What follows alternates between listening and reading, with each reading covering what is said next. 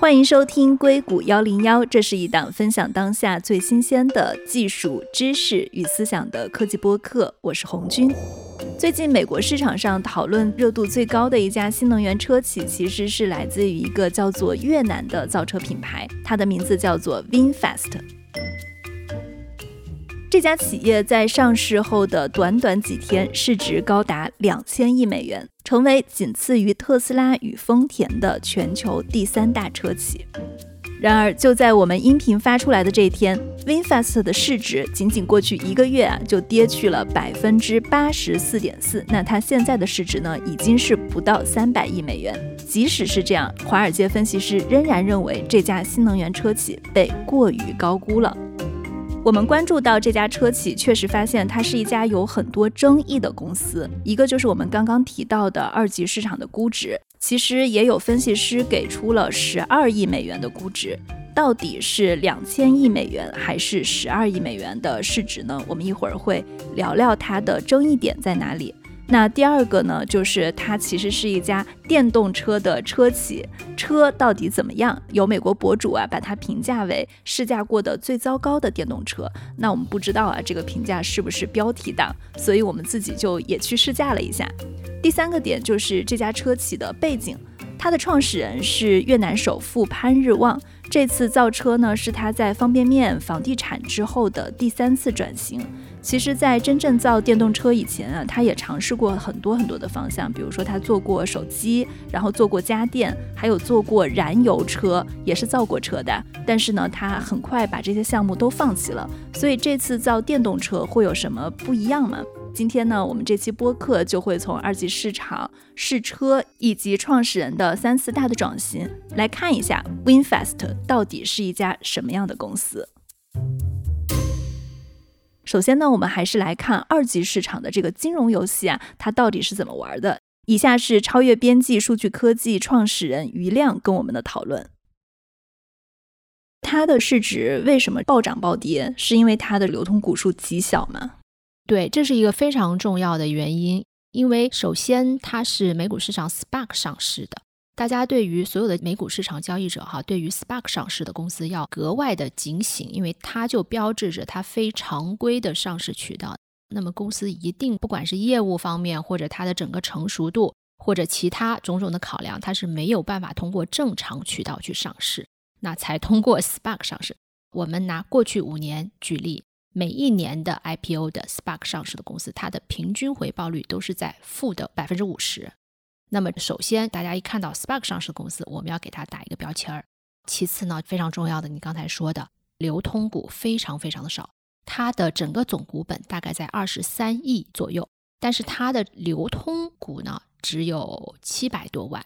那么，如果这样算下来的话，只占百分之零点五六。如果它是这种流通股的比例的话，那岂不是这个公司的股价非常容易被操控？你说的非常对，它是一个极度控盘的一个标的。我们可以举例子，比如说像苹果，它的流通股数比例是百分之九十九，然后我们再看英伟达，也是百分之九十九左右，这些是大的标的。我们再看同类的特斯拉，电动车龙头，特斯拉的流通股是百分之八十五。那么我们再看一下，比如说对标小鹏。小鹏应该是，如果没记错的话，是百分之五十二。再看一下蔚来，它的流通股占比是百分之七十二。就说大家都是拿出诚意出来给市场看的，就是你流通比例越高，其实说我给市场的诚意，从我们二级市场交易的角度是更大的。但是你看这家公司不到百分之一，才零点五六啊，这就是明目张胆的告诉你啊，我就是来圈钱的，我就是来做题材炒作的。所以大家遇到这两类标的都要特别的小心。嗯，对。为什么美国 SEC 会允许这么低的流通盘这种股票上市跟存在？因为即使是不懂金融市场的人都知道，哎，这很容易被操控。对，这个就涉及到美国证券法律的一些制度的规定。因为 SPAC 上市呢，它就有其特殊性。SPAC 本身啊，它是一个金融工具，它的全称就是 Special Purpose Acquisition Company。那么它的意思就是说，它本身被制定出来的就是用于融资或者用于其他特殊目的的这种金融工具啊，它本身是没有任何实体业务的，它就是一个空白支票公司。那么它上市的目的就是为了并购其他公司，方便其快速上市。那么这个实体呢，本身就是在美国主板上市的，所以它其实是符合美国证券法规定的。只要你在证券法规定的范围内，你在比如说上市的存续期十八到二十四个月，你并购了一家有业务的相关公司标的，你可以上市的话就可以啦。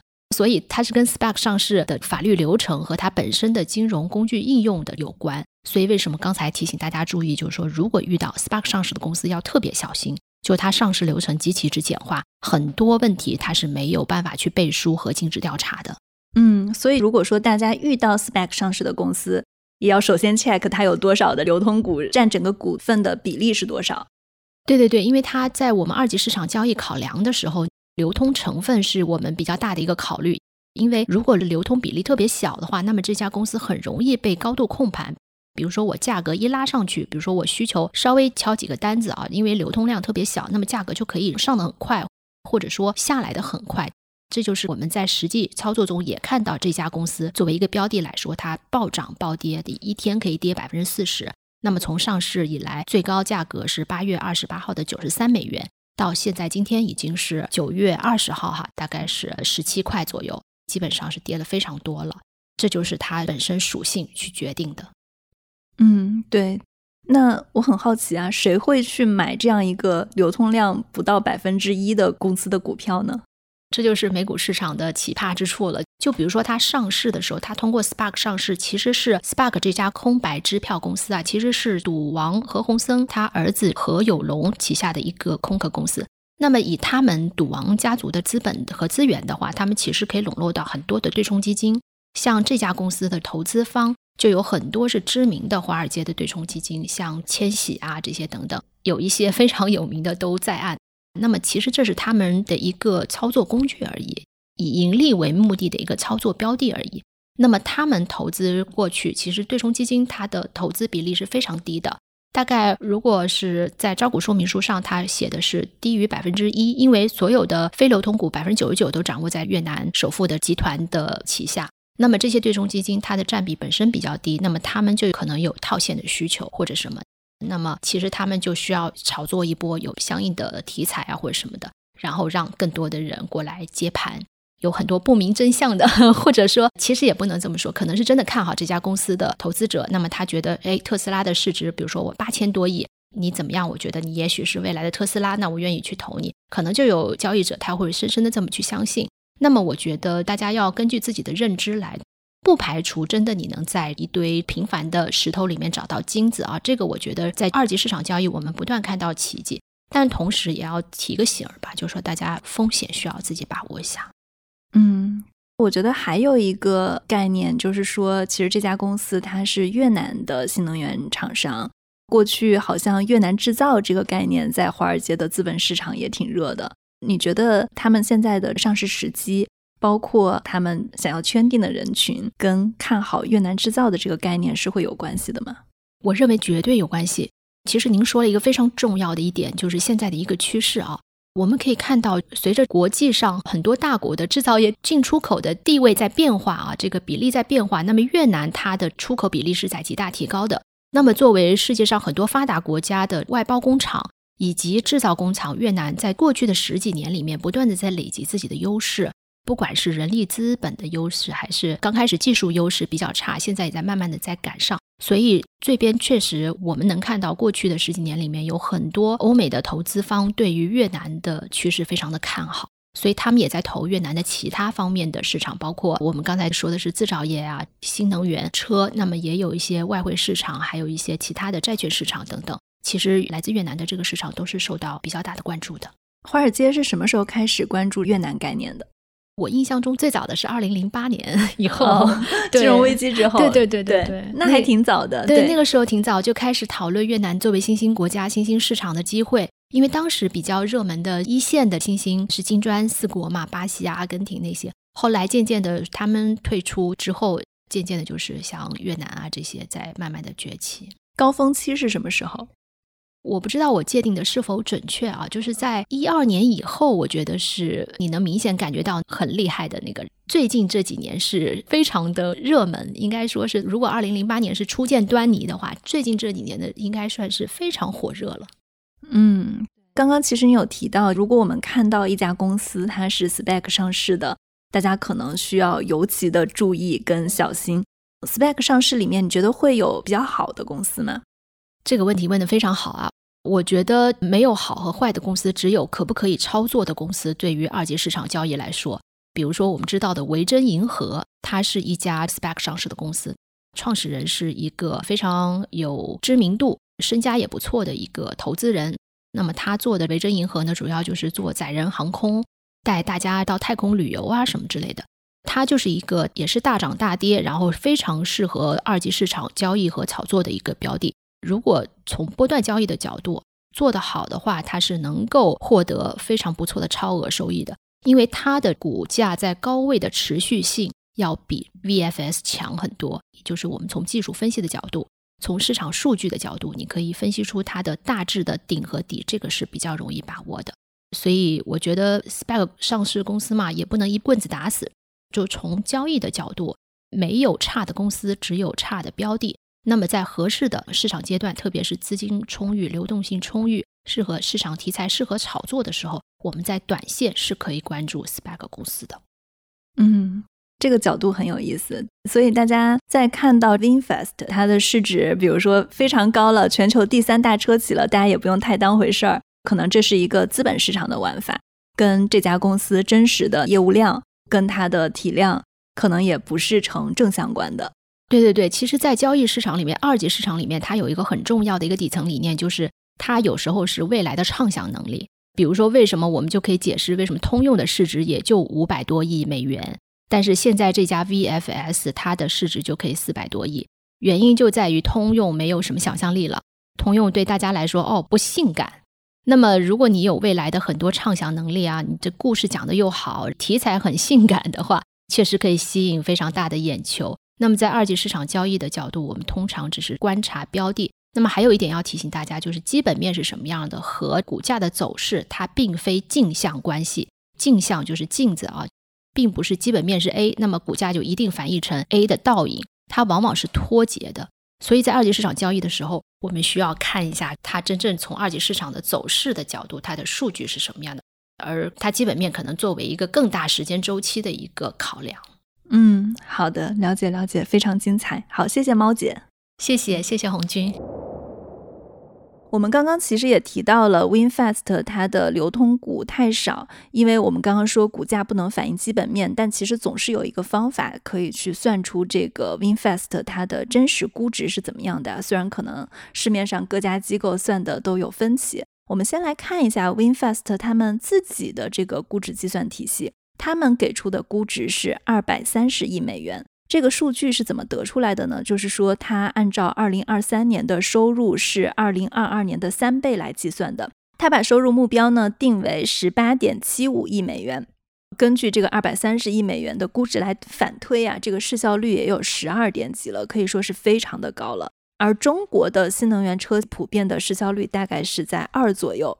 那真实的数据是怎么样呢？因为现在二零二三年的上半年已经过去了嘛。我们看它的收入啊，不但是没有他们说的三倍，反而是下降了百分之五十。所以呢，有一位福布斯的专栏作者，也是非常擅长二级市场的风险投资人，他的计算结果呢是十二亿美元。他的这个十二亿美元是怎么得出来的？就是他假设最好的情况，他们今年的收入跟去年的六点三四亿美元持平，同时乘以一个市场上比较公认的二的这个市销率，那他算出来的。Vinfast 的合理估值是在十二亿美元左右。另外，在刚刚我们的整个分析中，我们都提到了它通过 SPAC 上市，它的流通股占到了不到百分之一。那我在看到《华尔街日报》的一篇文章中，其实 Vinfast 它的新闻发言人也有回应过这个问题啊。他是这样说的：他说，其实，在 Vinfast 临上市前，他们其实本来是没准备这么小的流通量的。但是呢，百分之八十六的投资者撤出了他们的钱。那我们分析原因，可能有这样几个：一个是这家公司过去的亏损太严重了，仅在二零二二年这一年净亏损就高达二十一亿美元。所以呢，这些投资者撤出的，要么就是说彻底不看好这家公司，要么就是觉得，哎，现在这个二百三十亿美元的定价也是过高的。所以我们说啊，即使现在它的股价跌到了两百多亿美元，依然有华尔街的分析师认为，VinFast 的市值依然被严重高估了。说完二级市场车到底能不能卖出去，其实终究还是要看产品的。因为这车呢，我们附近就有，所以呢，硅谷一零一的小伙伴们也过去测试了一下。以下是硅谷一零一研究员张君吴的测评体验。这次我们试驾的是 VF 八，对吗？是的，它在美国的展厅能够现场供大家试驾的车，好像也只有 VF 八这一款。对，它是两款，一款 VF 八的基础款，还有一个 VF 八的升级版。这两款车它其实都是属于 SUV 的车型，就是比较大的车型。对，确实是可以想象，它可能是因为做第一款打进美国市场的车嘛。美国人大体来讲还是比较喜欢功能型车，比如说皮卡呀、SUV 这些，所以我猜他可能也是想对标 Model Y。包括像现在不少电车出来，其实都是 SUV 的形式来做电车作为第一款。对，然后我们刚刚看了一下价格，就是 VF 八的基础款是四点六万美元，升级版是五点一八万美元。我的数据对吗？差不多。当时在展厅给我们的数据，基础款确实四万六，增强款是五万三千七百美金。对，差不太多了。那接下来我们就看一下你试驾的这两款车，它的感受怎么样？我觉得试驾车的话，总体可以说是中规中矩。至少我个人来说，一般试驾车会从三个大的方向去感受：一个是设计感，第二个是日常使用的实用性，第三个是它的动力和操控。那我们就可以一个一个来聊一下。那首先第一个，它的设计感的话，那我们讲的就是外观和它内饰的设计感。首先外观看上去呢，我觉得还是比较大气的。因为它这个 SUV 的车身的身形可能跟宝马的 X3 或者跟保时捷的 Macan 有一点点相近，可能介于 Macan 和卡宴之间啦，可以算是一个中型的 SUV。整个车比较大气，开门的那一刹那，那肯定是第一反应嘛，对吧？这第一印象觉得很皮实，因为这个车门也比较厚重，关门的声音也是很结实的。内饰呢做的也是比较大气，包括像它的显示屏啊。空调出风口的这种细节设计都是比较大气的。讲到车内的装饰和它的日常实用性的话，我觉得还是很不错的。基础款和增强款呢，它都是车内有很多数字化的设计，给人感觉是比较现代，配置也都还不错。比如说增强款上，它会有一些只有豪华车才会有的，比如说通风座椅。包括它还会有一些可能在别的电动车上需要加钱去购买的辅助驾驶的一些功能，那在增强款上都是标配。那最后一点说到操控和动力的话呢，我觉得总体来说还是 OK 吧。基础款呢上来一踩油门，感觉有点像开船的感觉，就没有电动车的那种，就是起步非常快的那种，百米加速度可能还是做的差了一点。是的，就是它作为一辆电动车，并没有觉得很敏捷，反而觉得真的是车身觉得非常重。当然，后来他们也跟我们介绍，这个车确实是挺重的，可能要将近有三吨重的这个重量，五千六百磅的重量但是增强版的话，它可能电机做得更加好，它是四百零二匹马力，加速呢还是相对比较敏捷。如果说操控和方向盘的话，喜欢打游戏，在游戏世界里开车的朋友可能会比较喜欢。因为方向盘真的非常的轻，有点像游戏里面虚无缥缈的那种感觉，不会有很多路面上的感觉反馈到手里。最后说乘坐的舒适度的话，总的来说路面呢可能还是有一些颠簸的地方，但是隔音啊，包括像整个总体的舒适度做的还是 OK 的。就是它的隔音可能会比我开过的一些其他电动车做的，当然了，比如说 Model 3的隔音做的还是要好一些，要安静一些。嗯。根据你的体验啊，我总体上理解它那个驾驶的体验还是不太好的。你现在开的是什么车？我现在开的其实有一辆叫马自达的 MX 五，就是米亚塔，它是一个手动挡的很小很小的一个车。哦，我不知道能不能这样比啊。如果说把 VF 八 Plus 来跟你的油车相比，你觉得哪个的驾驶体验是更好的？要论驾驶体验的话，首先我觉得啊，也并不是所有的油车都是平等的。像我说的，马自达这辆车可以算是油车当中非常经典的，专门为驾驶而设计的车。我这就要论油车的平均值和 VF 八的增强款，那可能还是 VF 八的增强款的驾驶的这个加速会好一些。为什么我要 focus 在加速这一块呢？因为我不是说一味的去追求零到一百啊这种数据，但其实我们平日里开车可能对，当然我们也是 base 在美国这边高速的 merge，就是高速的合并上匝道的时候，为了安全，有些时候确实是需要比较快的进入这个高速。那这个确实是我们日常当中用的最多的一个部分，所以从加速来讲，它还是胜过油车的平均值的。如果论操控的话，那跟马自达可能还是没有办法比的。对，因为我查了一下，Model Y 在美国的售价是五万三千四百九十美元，其实跟你说的 VF 八 Plus 它的定价是非常相似的，就我们可以理解这两款车在美国其实就直接对标嘛。那你觉得 VF 八 Plus 跟 Model Y 的驾驶体验比呢？我觉得 Model Y 的驾驶体验总体来说还是要好过 VF 八，就是非常坦诚的说吧，有多好呢？也很难量化。如果一定要给一个量的话，可能会好个百分之三十到三十五。从驾乘的感觉来讲，VF 八就算是增强款，相对于 Model Y 来讲还是没有那么敏捷。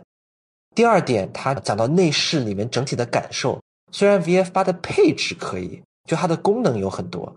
但它总体的使用情况并不是特别的稳定，就是有些功能它放进去了，但是它不一定能够真的正常的运作。举个例子，它有一个自动帮你去开后备箱门的这样的功能，就假设你手里拎着一大箱水，你没有手去开后备箱门，你用脚在底下晃两下，它这个车感应到你的脚在底下，它会自动把后备箱门打开。这个功能我们换了三个人。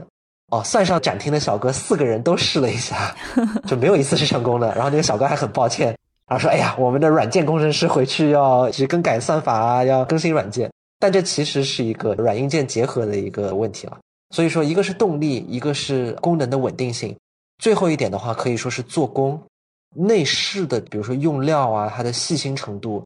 那这些 Model Y，虽然特斯拉在所有的车里面，大家就有人诟病它的，比如说这个车身面板结合的不好啊。但是 VF 八可以说比特斯拉是有过之而无不及，就是它有一些塑料呢，它会吱呀吱呀响，包括它车身前部的那个 A 柱和仪表盘当中会有一个很大的缝隙。虽然有些消费者可能不太会去关注这些东西，但是要论一个车的做工的细心和质量的话，这些细节是可以体现的。呃，我觉得特斯拉本来在这一块就被吐槽的很惨了，如果你说它的内饰还。不及特斯拉的话，就是这种质感，那我觉得对大家可能要打一个更大的问号了。对，这些都是关于车本身的了。最后再加一点一个附加的给特斯拉加分的项目呢，肯定就是它的充电网络了。虽然我平时自己开油车，但是我们之前出去旅游的时候，其实也是租过电车的。要是没有长途旅行路上的这些充电网络，用电动车做旅行，其实接近是不太可能的。其实我们出游之前，其实也看了一些测评，比如说有的别的测评者，他会去开 VF 八这辆车，在不同的充电桩去充电，有一些充电桩好像是不太适配这款车型，导致它一些是快速充电桩没有办法正常的进行快速充电。但这些也并不是我们自己亲自测试过的，因为当时没有来得及那么多时间的机会。但是客观来讲，特斯拉的快速充电网络。和他自己做的这样一个汽车的充电格式相匹配，整个充电体验目前来说还是电动车里面算是比较舒适、比较 OK 的、比较方便的。对，其实我有注意到你说 VinFast 它做的比特斯拉唯一好的一点，我们之前聊过，就是你觉得它的音质会比较好一点，关上车窗它的封闭性，我们来听声音的时候它的感觉会更好一点，这可能是它做的唯一好的一点。我觉得可以说用“唯一”这个词可能会稍微有一点点绝对啊，但可能说是它主要做的比特斯拉好，给人感觉很直观的一点是这个隔音。我们当时其实也问了那个小哥，哎呀，我说你这车跟特斯拉的这个 Model Y 价格这么近，大家为什么买你这个车而不去买 Model Y 嘛？然后小哥其实就介绍说，他车里的配置和功能还是不少的。假设我们用一个高配版的 VF 八和一个标准款的一个 Model Y 去比的话。当然了，就算高级版的 Model Y，我也不知道它是不是有这种配置啊。就比如说，它有头部显示、通风座椅；比如说，它有一些作为标准配备的辅助驾驶功能。这些功能按照他们官方的说法是，他们的稳定性还在优化中啊，还需要再改善一些功能，完善一些。但等他们真正完善完毕的时候，这些功能或许是比 Model Y 要更多的。但是这些功能是不是大家最需要或者说最核心？没了这些功能，我就真的不想开这辆车，或者说是不是为了这些功能，我就一定要换一辆车呢？这个就见仁见智。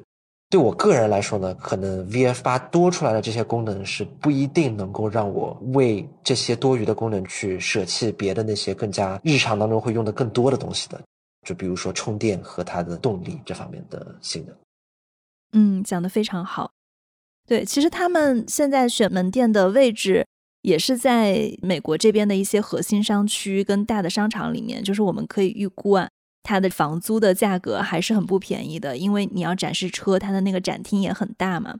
他们的店员说，他们今年会迅速的扩张跟铺开门店，然后在美国会有更多的线下的网店，所以看得出来，因为加上它最近上市嘛，整个是在一个非常快的扩张的过程中。对，确实还是，比如说我们说了这么多关于车的一些挑战啊，这些那些。但是跟他们的店员聊，还是很能够感受到他们身上的这种信心，以及真的还是挺喜欢他们自家的产品的。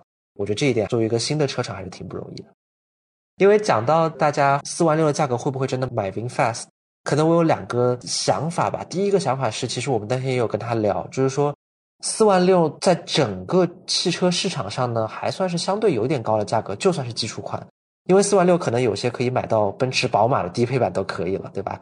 如果有些追求品牌的，可能会去选那些品牌，所以他们之后确实是想推出一些价格更加低的款式，去打通更加主流的市场。嗯，好好，谢谢军武，谢谢红军。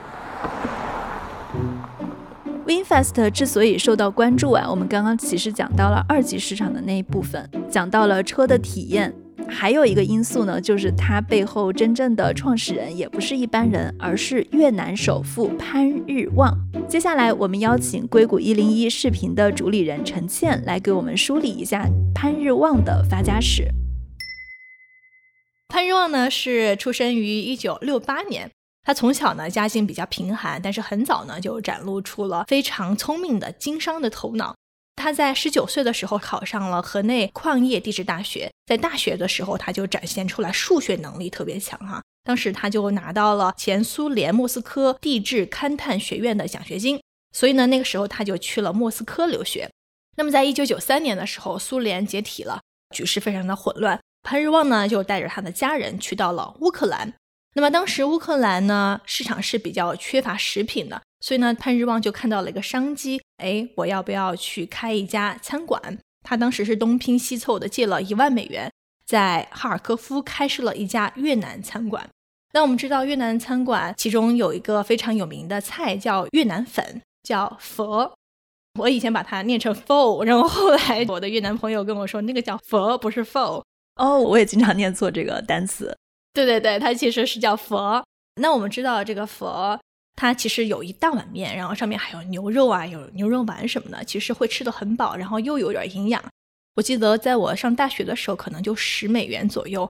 那么现在可能这十年之后通胀起来了哈，现在在硅谷这边可能是十五到二十美元左右，但是还是呢，在很多的民众，包括西方民众心里面，还是一个比较物美价廉的食物。所以呢，当时潘日旺的越南餐馆其实开的还挺不错的，生意非常的好。潘日旺呢就看准了佛在当地的一个受欢迎程度啊，他当时从越南又进口了一条生产线，用来制作和烘干拉面，当时的销量啊也是非常的不错的。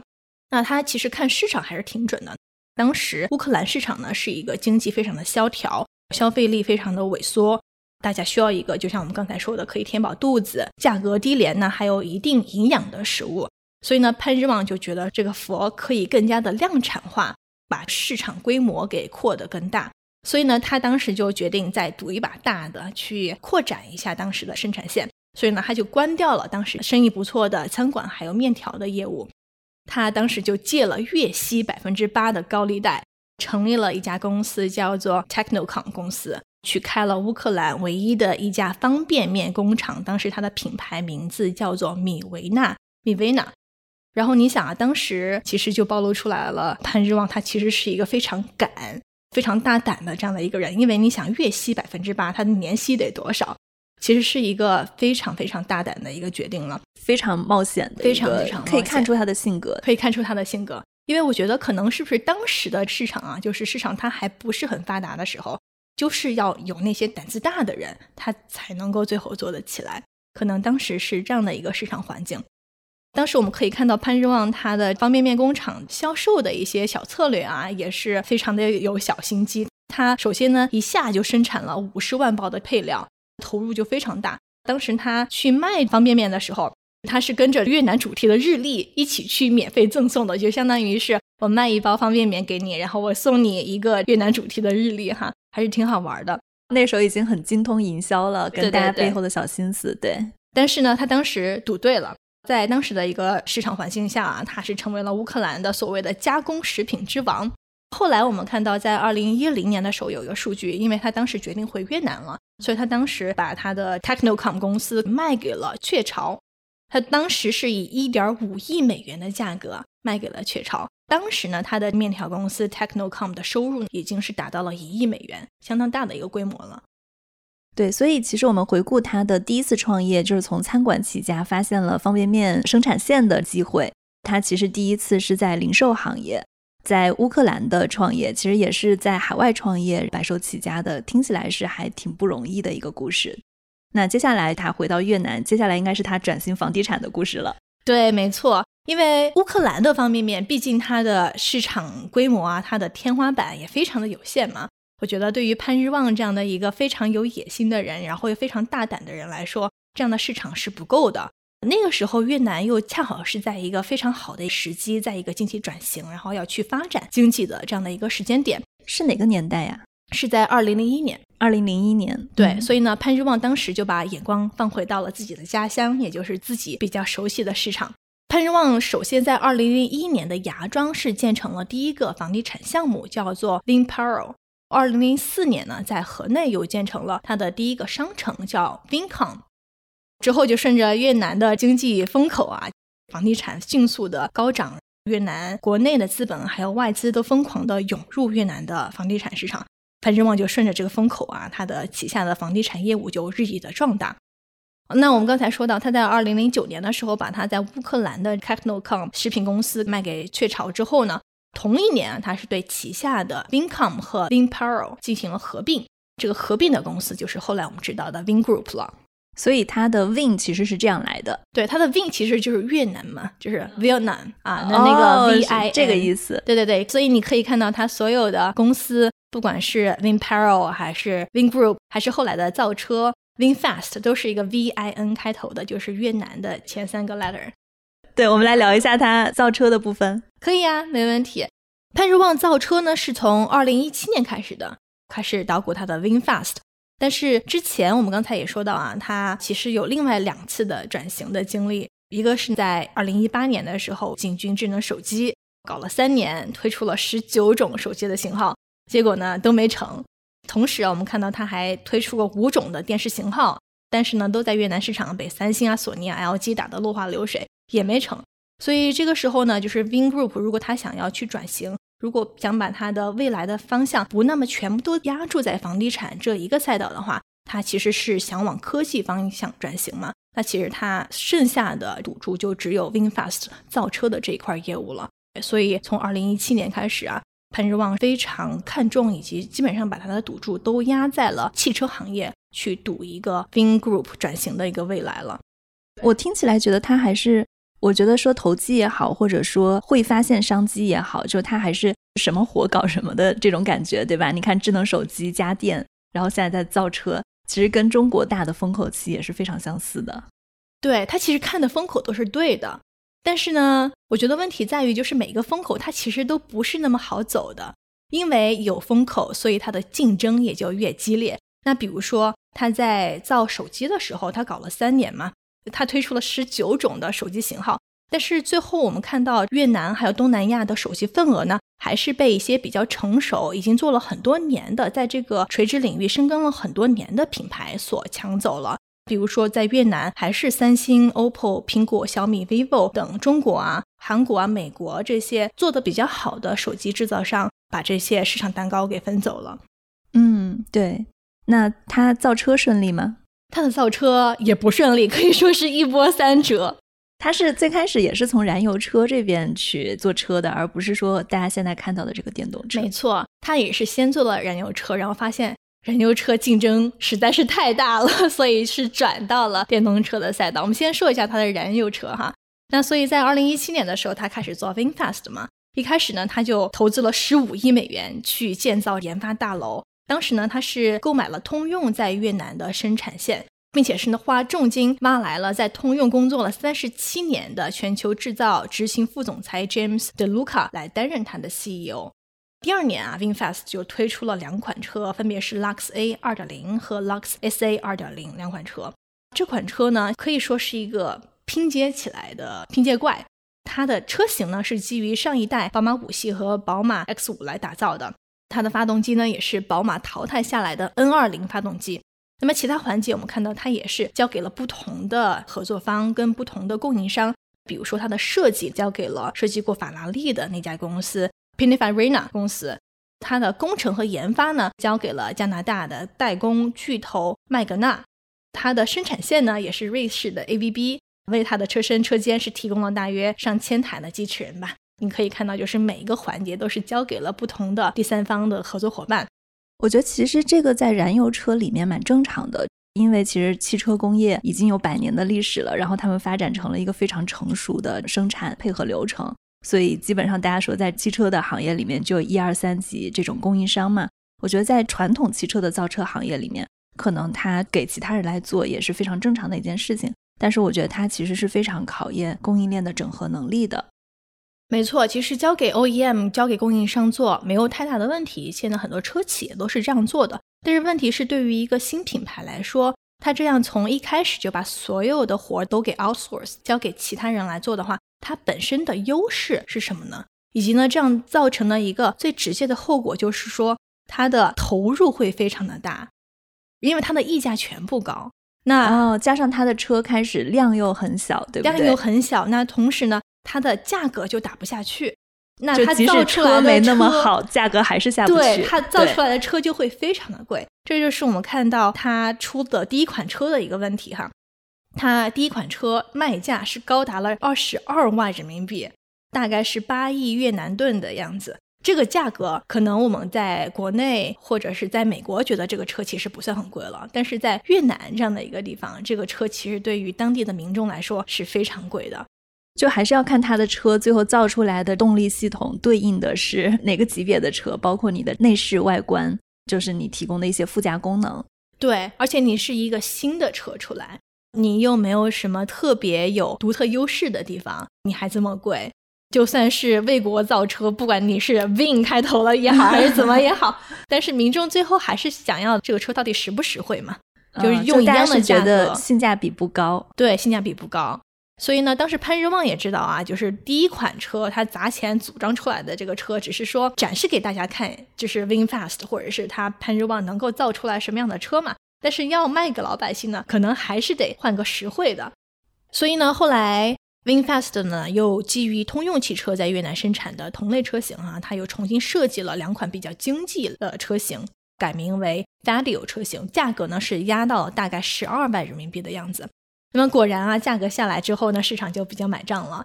在二零二零年的时候 f a d i o 这款车型呢是卖了一点八万辆车，相当于呢也是帮 VinFast 是敲开了进入燃油车的大门。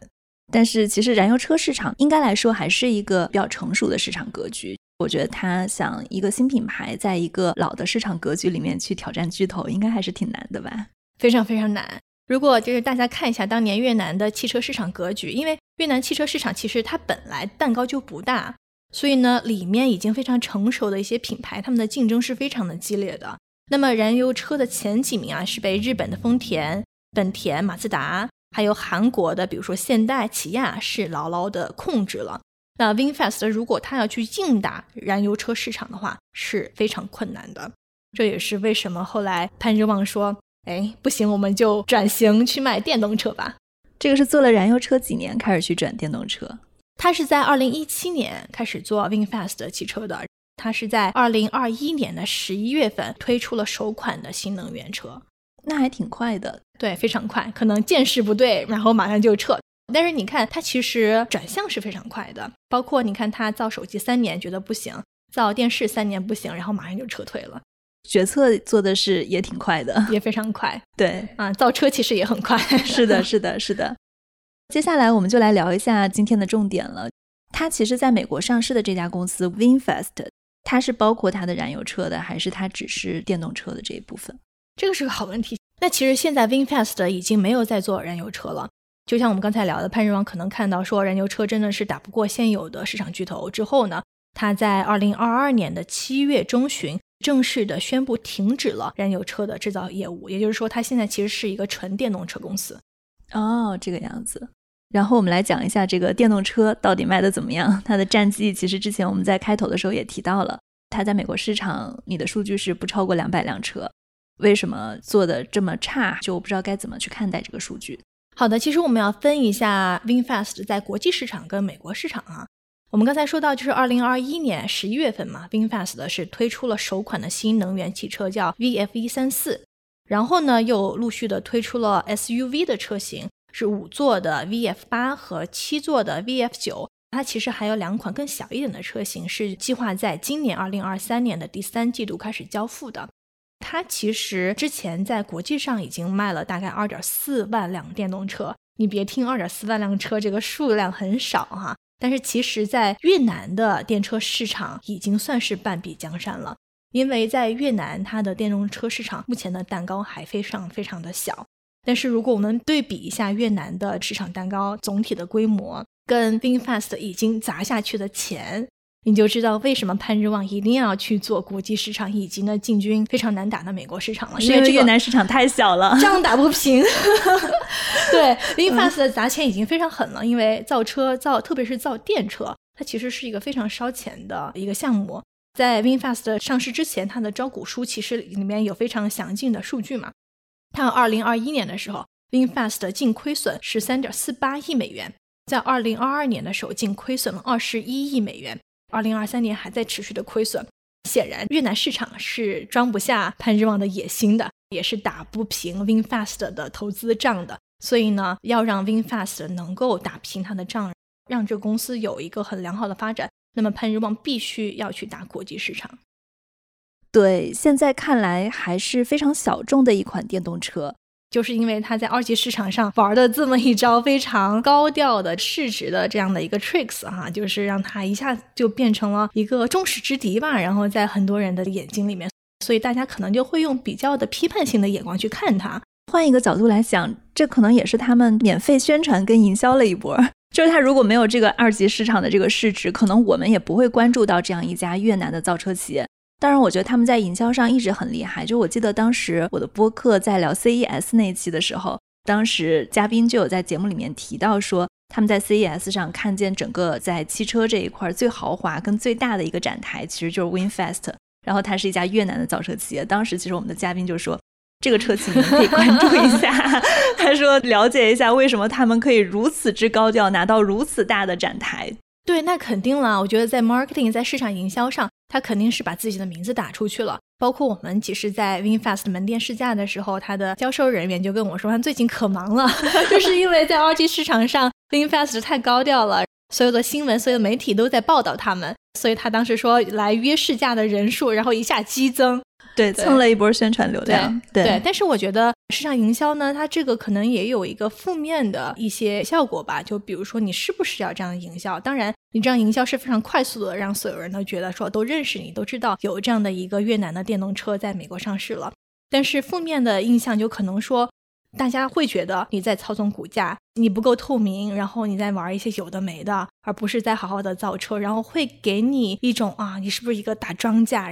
在越南，然后你可以去操纵，你没有那么的坦诚透明的来平等的对待你的投资人跟你的用户，我觉得可能也会有一丢丢的这方面的负面的情绪跟印象在那儿。对我们跟华尔街还有二级市场的人聊，大概大家就是这种印象，因为它的流通股占到不到百分之一嘛。它在美国市场的发展情况怎么样？是不是也不太顺利？其实现在还在一个比较早期的阶段，虽然我们说它在美国只卖出去两百辆车哈。也是因为它其实门店非常的少，当然今年有很多的计划要开更多的门店，但是目前呢，就是我们录制的时候，它其实在硅谷就只有一家门店，就是 San Mateo 的一个非常大的购物中心里面有一个他们的旗舰店，然后就只有那么一家，然后他们现在目前也只在加州销售，所以呢只卖了不到两百辆车。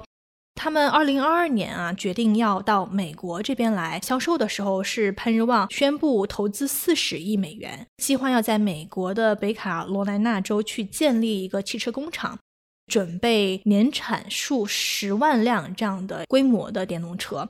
当时，因为你知道，现在美国还是非常欢迎大家来美国建厂的嘛，来把这些就业机会啊，把这些 manufacturing 就是制造业的机会带回美国。当时我记得拜登总统还在推特上面发了个推文，说 VinFast 啊要给美国带来七千多个就业机会啊，说这个 VinFast 的入驻是拜登政府经济政策奏效的最新案例，所以也是给自己贴的耳巾，然后也相当于是在政策上为 VinFast 站了一下台吧。嗯，对对对，其实从他们的产品上来看，因为我昨天跟军武聊了一下嘛，我知道你们其实有一起去试驾。因为其实 VinFast 现在 VF 八在美国推出的这款车型是一个 SUV 的车型，他觉得如果对比 VF 八跟 Model Y 的话，我们两个对比了一下价格啊，高配版的价格是完全一样的。君武觉得它在整个的动力系统，在整个车的设置上，可能都还不如去买 Model Y，感觉在整个车的核心体验上差距还是挺大的。